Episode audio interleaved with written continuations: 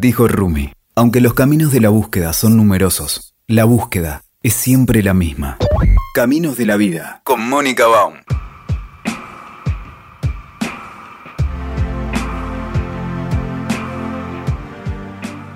Hoy en Caminos de la Vida no vamos a hablar de problemas. Basta de problemas. vamos a empezar a hablar de soluciones, ¿sí? Qué de bueno. cómo potenciar eh, nuestras capacidades, cómo eh, aprovechar todo lo que tenemos de bueno. Y qué mejor que un coach. ¿Cómo estás? Hola, ¿cómo estás, Mónica? Un gusto estar acá. ya lo creo, Martín. Nos vemos pasa- siempre, pero Sí. no en este ámbito. Exacto, Martín es uno de los, de los capos acá de este espacio y, y me pareció mm, un- una, una bendición de la vida entende- saber que vos te dedicás además Mm. a otras cosas o sobre todo a otras cosas. Sobre todo en, en esta etapa, sobre todo, sí. Qué Hemos bárbaro. hecho una especie de crossfade, ¿no? De, de fundido cruzado entre la comunicación, la radio, el podcast Sí. y, y, bueno, el coaching, la transformación, la, eh, digamos, la autorrealización personal de equipos. Sí, es muy, es muy lindo esto. Eh, yo cada vez, bueno, todos, cada vez nos encontramos más con gente que eh, paralelamente y cada vez priorizando más de su vida profesional ordinaria, la que nos permite pega- pagar las cuentas y bueno, y transitar en este mundo material, eh, vamos desarrollando ámbitos en nuestra propia vida profesional que tienen que ver con el desarrollo personal, ¿no, Martín? Estoy hablando con Martín Daulerio. Él es coach, eh, coach ontológico y Sí. además coach metacreativo. ¿Es Sí. así? Entre otras cosas. Sí, yo comencé en esto de la autorrealización, tanto de, de organismos, personas, empresas, eh, con, digamos, lo que es, normalmente se llama coaching contextual o coaching transformacional, ¿no? Que son entrenamientos de liderazgo personal. Eso empecé en 2005 y para mí eso fue un antes y un después porque venía de una crisis, de, de situación en la que la estaba pasando muy mal.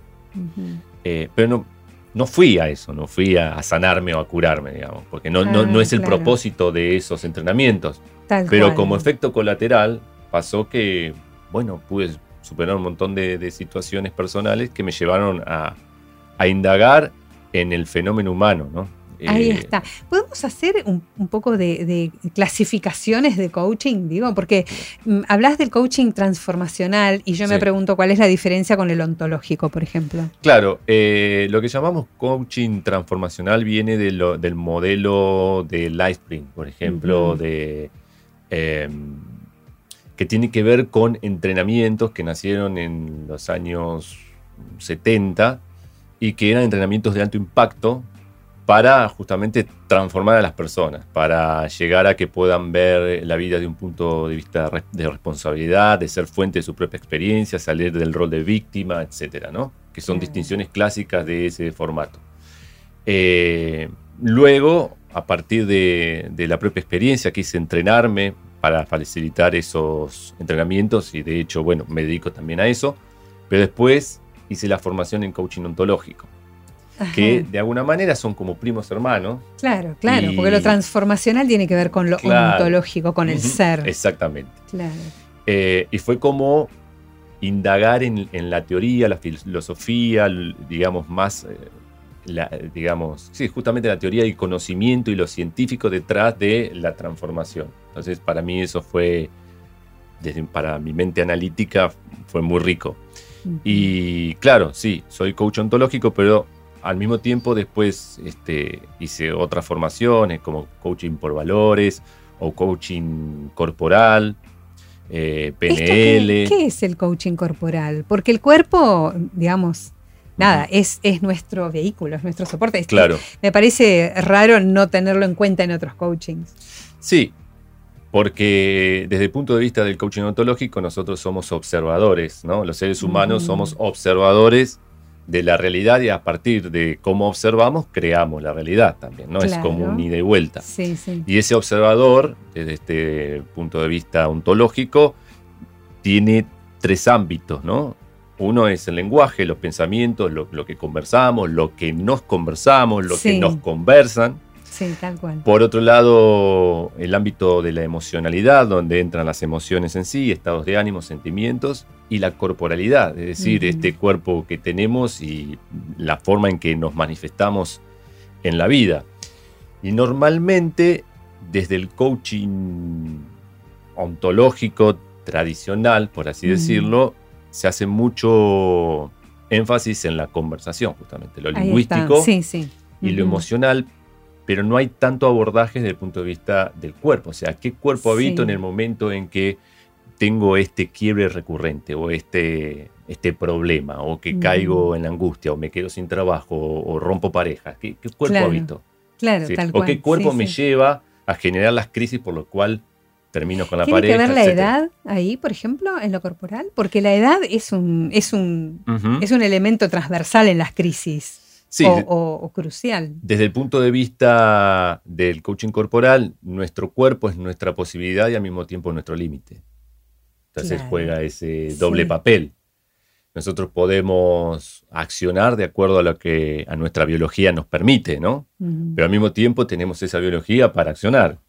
Y obviamente que, el cuerpo eh, responde distinto este, a las distintas edades. Si yo tengo, por ejemplo, como como objetivo correr una maratón a los 70 años y quizás requiera un poco más de entrenamiento y, más cuidado, más cosas que tener en cuenta que si tuviera 25.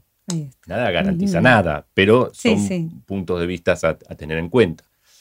Pero es muy importante lo corporal en, tanto nos permite darnos cuenta de qué manera estamos siendo en el mundo en los momentos en que llegamos a nuestras limitaciones o nuestras limitaciones se hacen evidentes. ¿no? Por ejemplo, puedo tener todo el conocimiento de cómo diseñar una conversación para obtener un ascenso, pero no tengo el cuerpo para llevarla adelante. Me tiembla la voz, me pongo nervioso, lo que hablábamos recién, por ejemplo, fuera de, aire, de, de, la locución, Y que, claro, sabíamos, tenía el conocimiento, me había visto las películas, tenía el análisis de los libros, sabía cómo pronunciar, había tomado clases de, de fonoaudiología, etc. Pero en el momento de dar el examen, el cuerpo no me respondía. Temblaba, me temblaba la voz, no podía proyectar, me, equivocaba. Entonces ahí hay, digamos, un estar siendo en ese cuerpo que requiero mirarlo, requiero registrarlo, requiero entrenar esas habilidades. Martín, quiero volver a una pregunta más inicial. ¿Qué tipo de gente va a buscar coaching? ¿Sí? A ver, ¿por qué lo pregunto? Porque digo, no sé, vos tenés un rollo y podés ir a, resolverlo en constelaciones familiares, codificación, psicoanálisis, psiquiatría. Digo, ¿qué tipo de, cliente tiene el, coaching? O consultante. Sí, o, consultante, cliente. Sí, nosotros le decimos cliente. Me parece más honesto. Sí, sí, es cliente porque además no hay coach, coachee, trainer, trainee, no hay, digamos, esta... Son palabras extrañas. Sí, mm. y que además generan como que alguien está arriba. Y desde el coaching, al menos desde mm. como lo vemos nosotros, somos dos personas este, que tenemos problemas, situaciones que resolver, aprendizajes por hacer, que estamos en un ámbito donde generamos justamente un espacio de mutuo aprendizaje.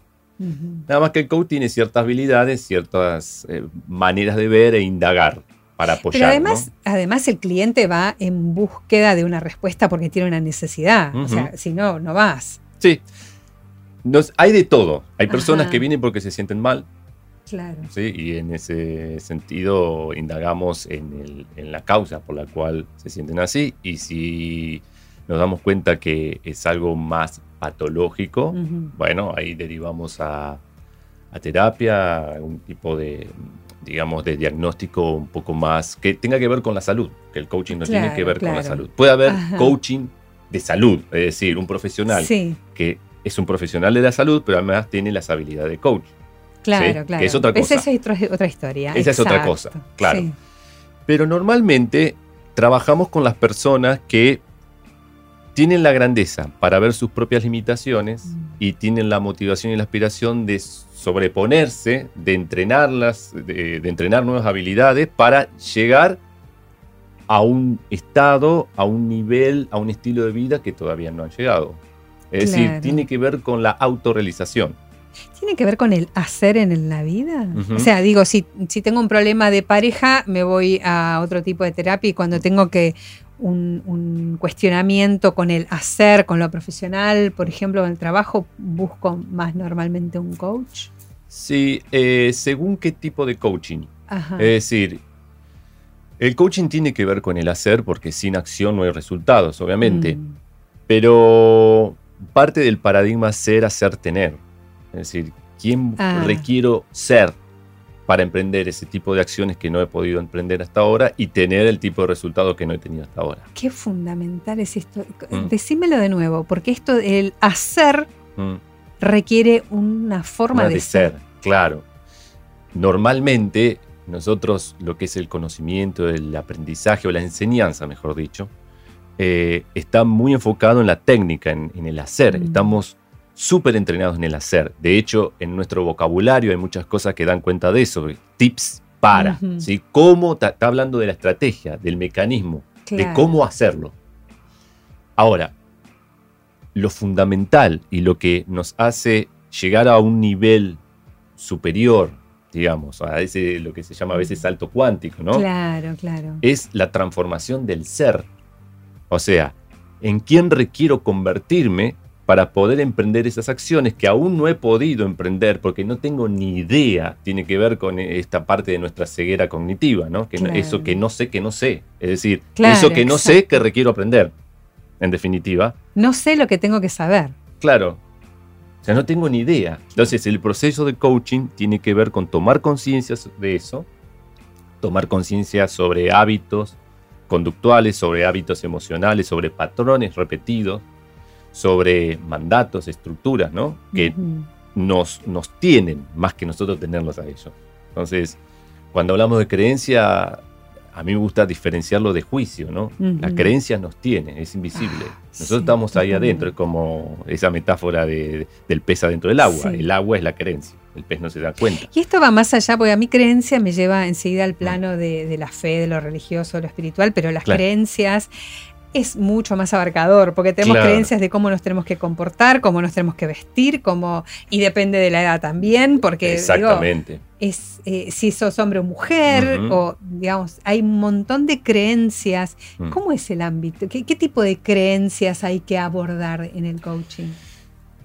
Eh, todo tipo de creencias, ¿no?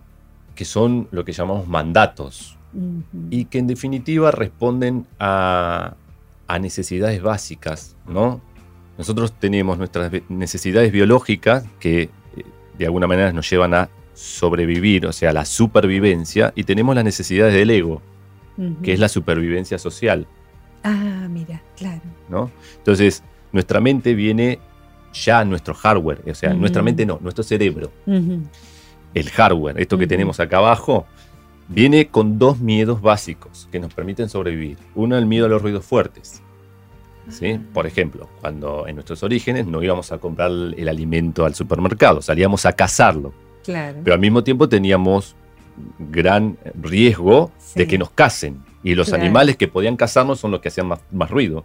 Entonces, Ese miedo innato nos permitía escaparnos, eh, protegernos. Y por otro lado, miedo a las alturas, a caernos. ¿Por qué? Mismo ejemplo. Necesito bajar una fruta de un árbol que está muy alto, el miedo a caerme me permite estar atento y no caerme y matarme Mira y terminar con mi vida. Sí, sí. Esos son dos miedos básicos de supervivencia. Ahora, a medida que nosotros vamos creciendo, vamos programando nu- nue- nuevos miedos en nuestra mente, que en la mente Mm. es el software, el cerebro sería el hardware, como una computadora. Entonces ahí aprendemos dos miedos básicos.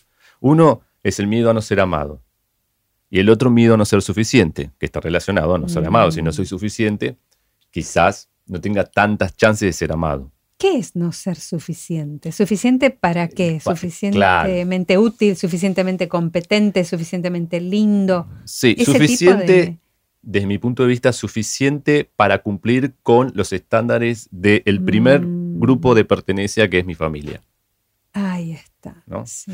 Entonces, nuestra familia nos da esas necesidades básicas, que es sentirnos seguros, o sea, las certezas, nos da certeza. Esto es así, esto es así, se come tal hora. Claro, claro. Eh, también nos da las necesidades de incertidumbre, de variedad. Es decir, eh, necesito yo variedad de incertidumbre. Le tenemos miedo a la incertidumbre, ¿no?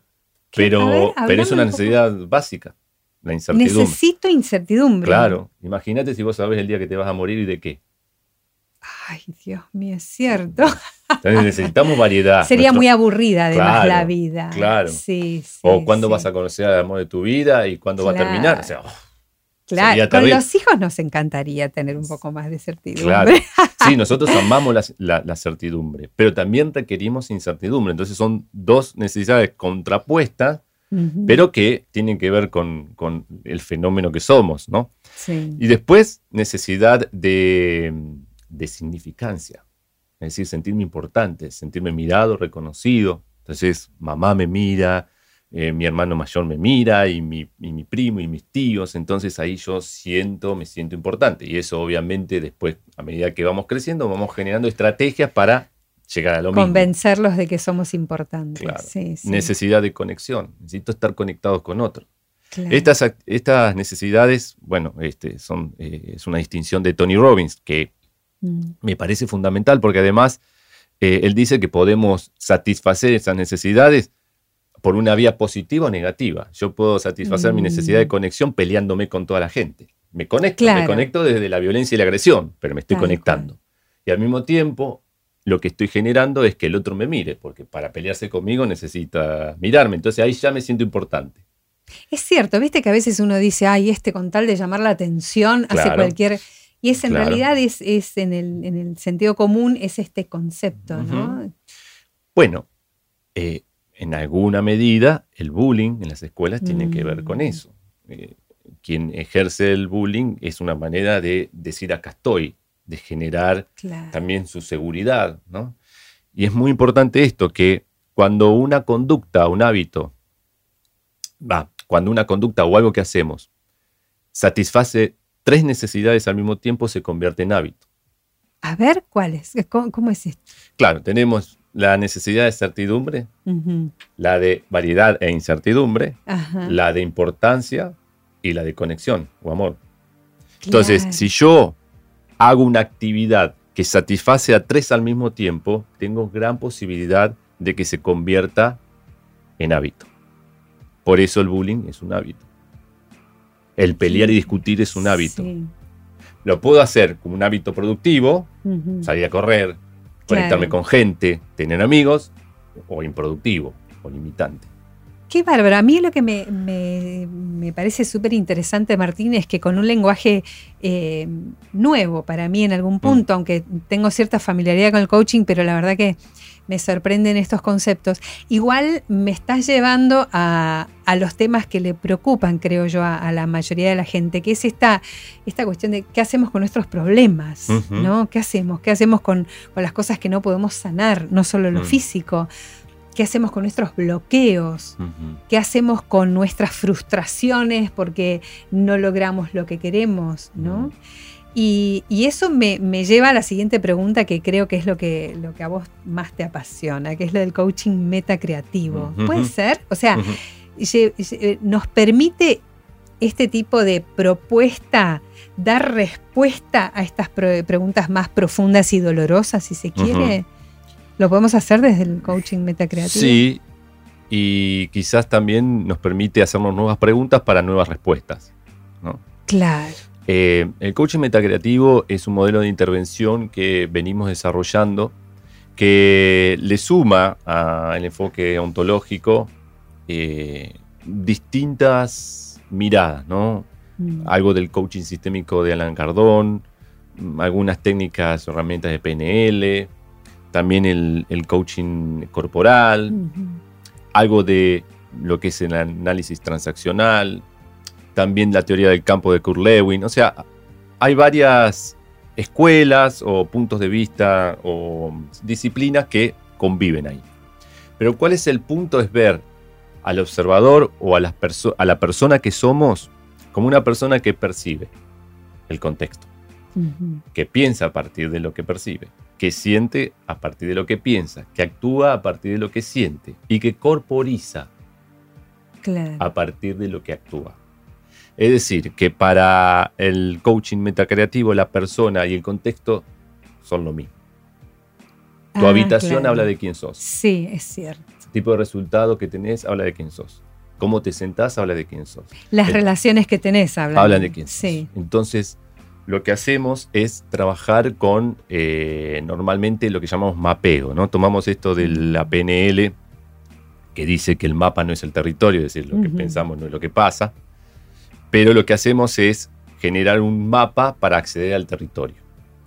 Entonces, buscamos que la persona pueda describir y configurar, digamos, el problema.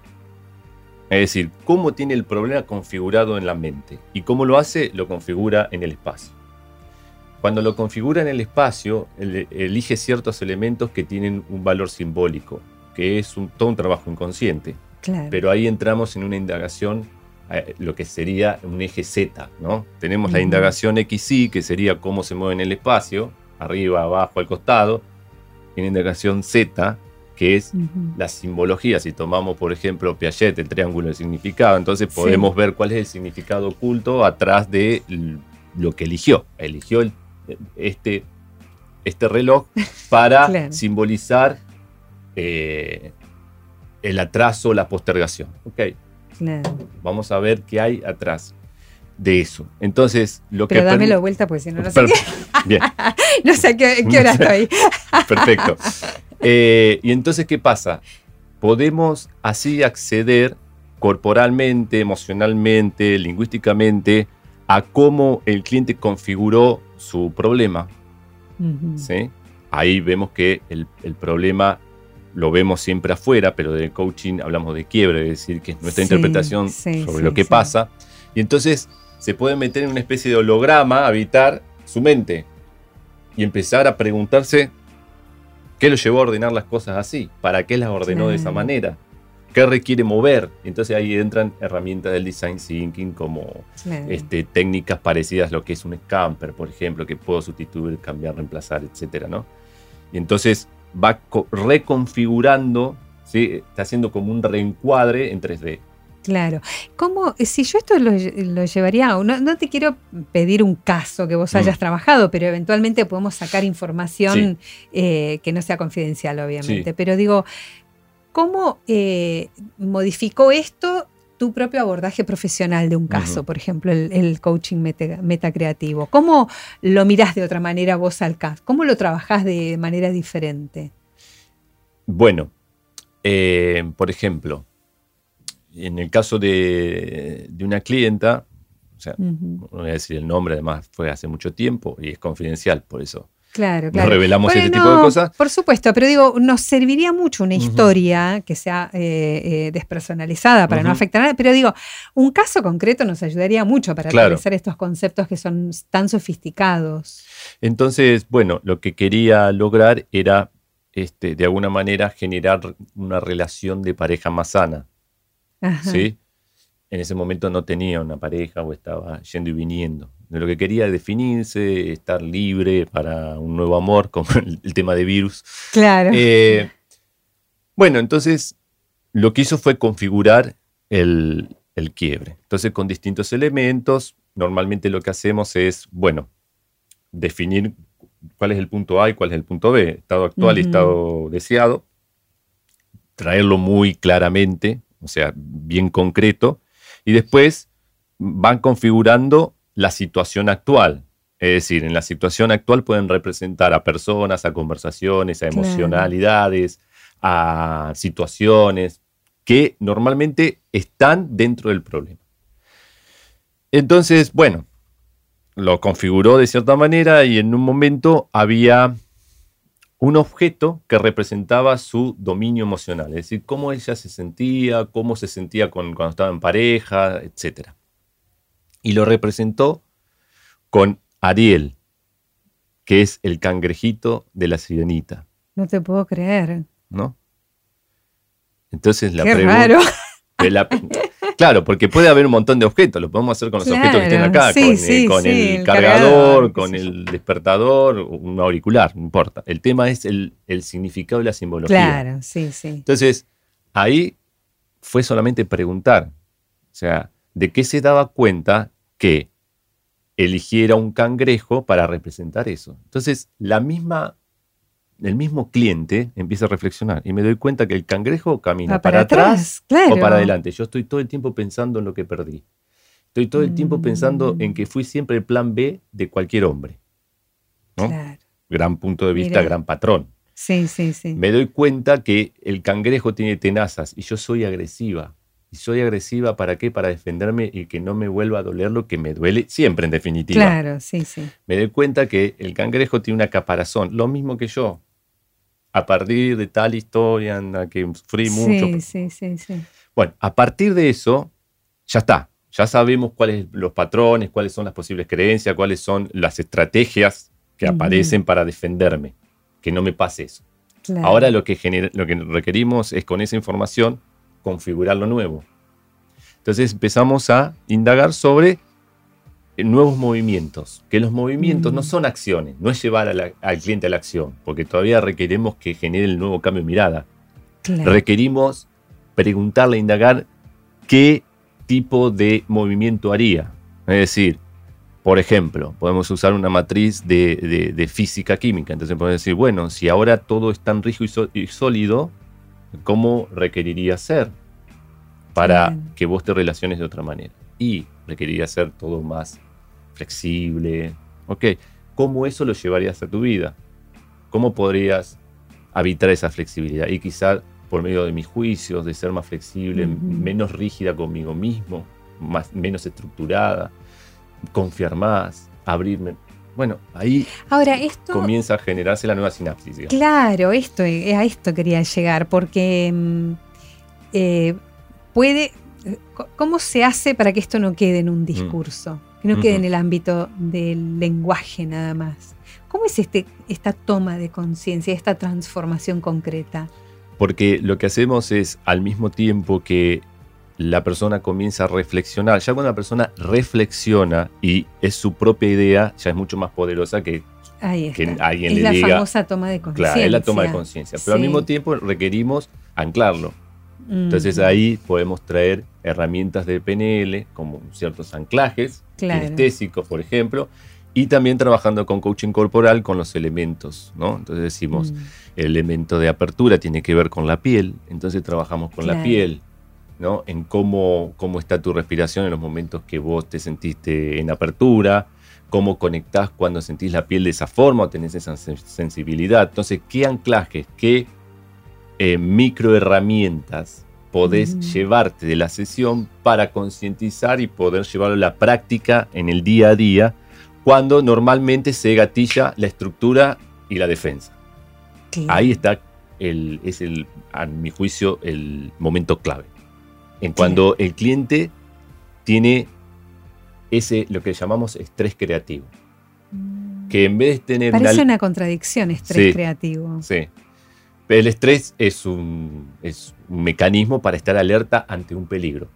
el Claro, estrés claro. creativo que llamamos nosotros Ujú, es estar alerta a qué posibilidad nueva puedo crear. claro. Entonces, donde veo que caigo en el automático, que es cuando algo- alguien me dice algo que me molesta o aparece una persona que tiene un- físicamente es muy parecida a otra, entonces ya Ujú. me entra la resistencia, la supervivencia, ok, ahí es tomar conciencia de, de este estrés creativo, entonces, a ver, ¿cómo puedo generar algo nuevo? Y eso lo puede hacer con un anclaje, porque esto no es, este, sí, sí, sí, digamos, de forma automática, es una Claro. manera de generar, de despertar algo distinto, encender una mecha distinta, ¿no? Para Ahí dejar de estar en reacción. Y contame el final de la historia, ¿cómo lo Por lo general, puedo resolver? por lo, ge- por lo no, general, no- no se enteran, ¿no? Sí. sí, o sea, si, si seguimos en el proceso, sí, claro que sí. Y por lo general, eh, yo al principio tenía un prejuicio con el tema de trabajar ese tipo de, de temas, justamente, que son con lo afectivo, ¿no? Pues decía, ¿cómo es esto? O sea, la, la pareja te llega.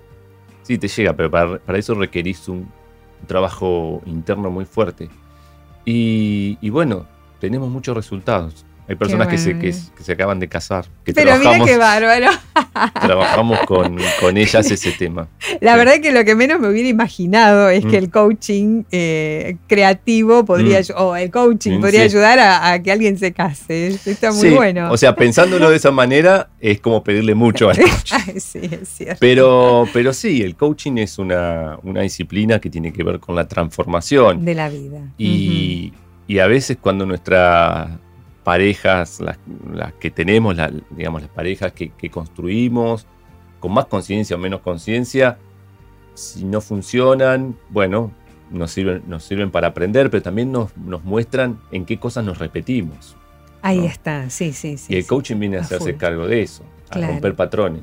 Tal cual. O apoyar al cliente a descubrir patrones para dar vuelta la polaridad de ese patrón, es decir, esa energía que me tiraba hacia lo negativo, hacia lo imposibilitante, me permite, me permite avanzar. Claro, claro, tal cual.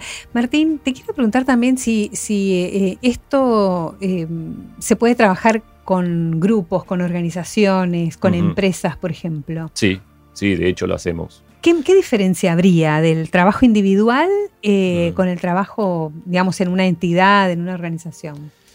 Bueno, digamos, tanto en el caso individual como de un equipo, una organización, siempre requerimos que haya un propósito, un para qué vamos a tomar este, este, servicio, para qué voy a hacer coaching. Claro. Eso se requiere que haya, digamos, una especie de meta, contrato, acuerdo macro, y después están los acuerdos por cada sesión, ¿no?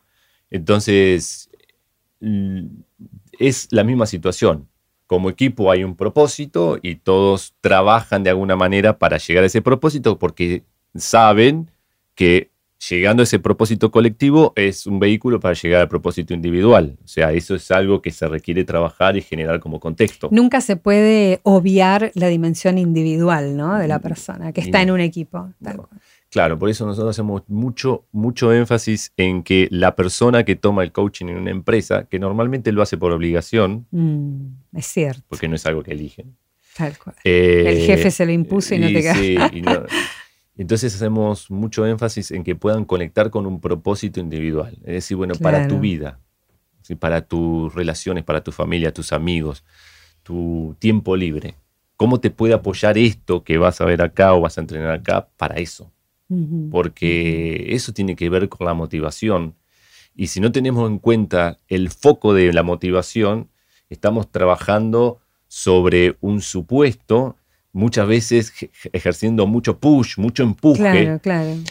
Y nosotros buscamos generar algo distinto, o sea, inspiración. Claro. ¿sí? que, que, el cliente, ya sea en una empresa o, individual, esté claro y conecte con algo que lo atraiga, que lo apasione y que le genere la fuerza necesaria como para avanzar.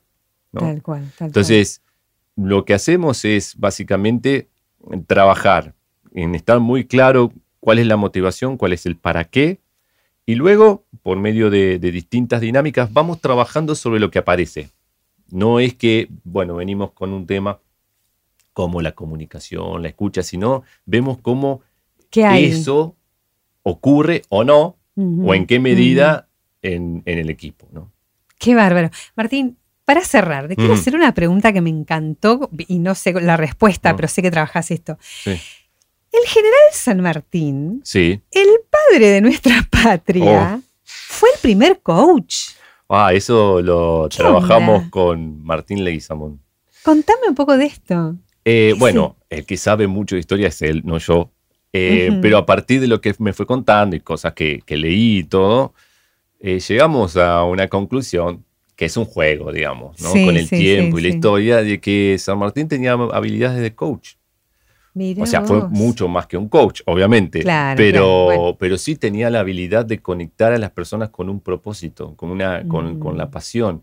Y, liderar por medio de justamente la inspiración y no, no este, el, em, el empuje, digamos, casi como ese, ese push que también tiene mucho de obligación y de mandato. que en el ámbito militar es, muy común, creo que es la fuerza transversal, la obligación a cumplir. Y él hablaba mucho de los valores, ¿sí? Entonces siempre estaban los valores como la, como la, patria, la libertad, eh, la pasión, la fuerza, el coraje, la valentía. Y desde esos valores, haciéndolos vividos, no solamente enunciados, era desde donde él este, generaba todo, todo ese movimiento y todo lo que generó, ¿no? Entonces, para nosotros tenía, y además era muy hábil comunicando, muy hábil comunicando, muy hábil escuchando y, dando participación legítima a, los, a los que estaban con él, ¿no? A los que formaban parte de su equipo. Por ejemplo, está la,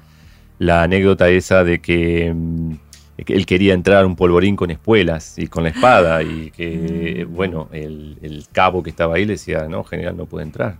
Pero ¿cómo? Yo soy el, general más general de todos, ¿cómo voy a entrar? No, porque estoy de la orden que no se puede.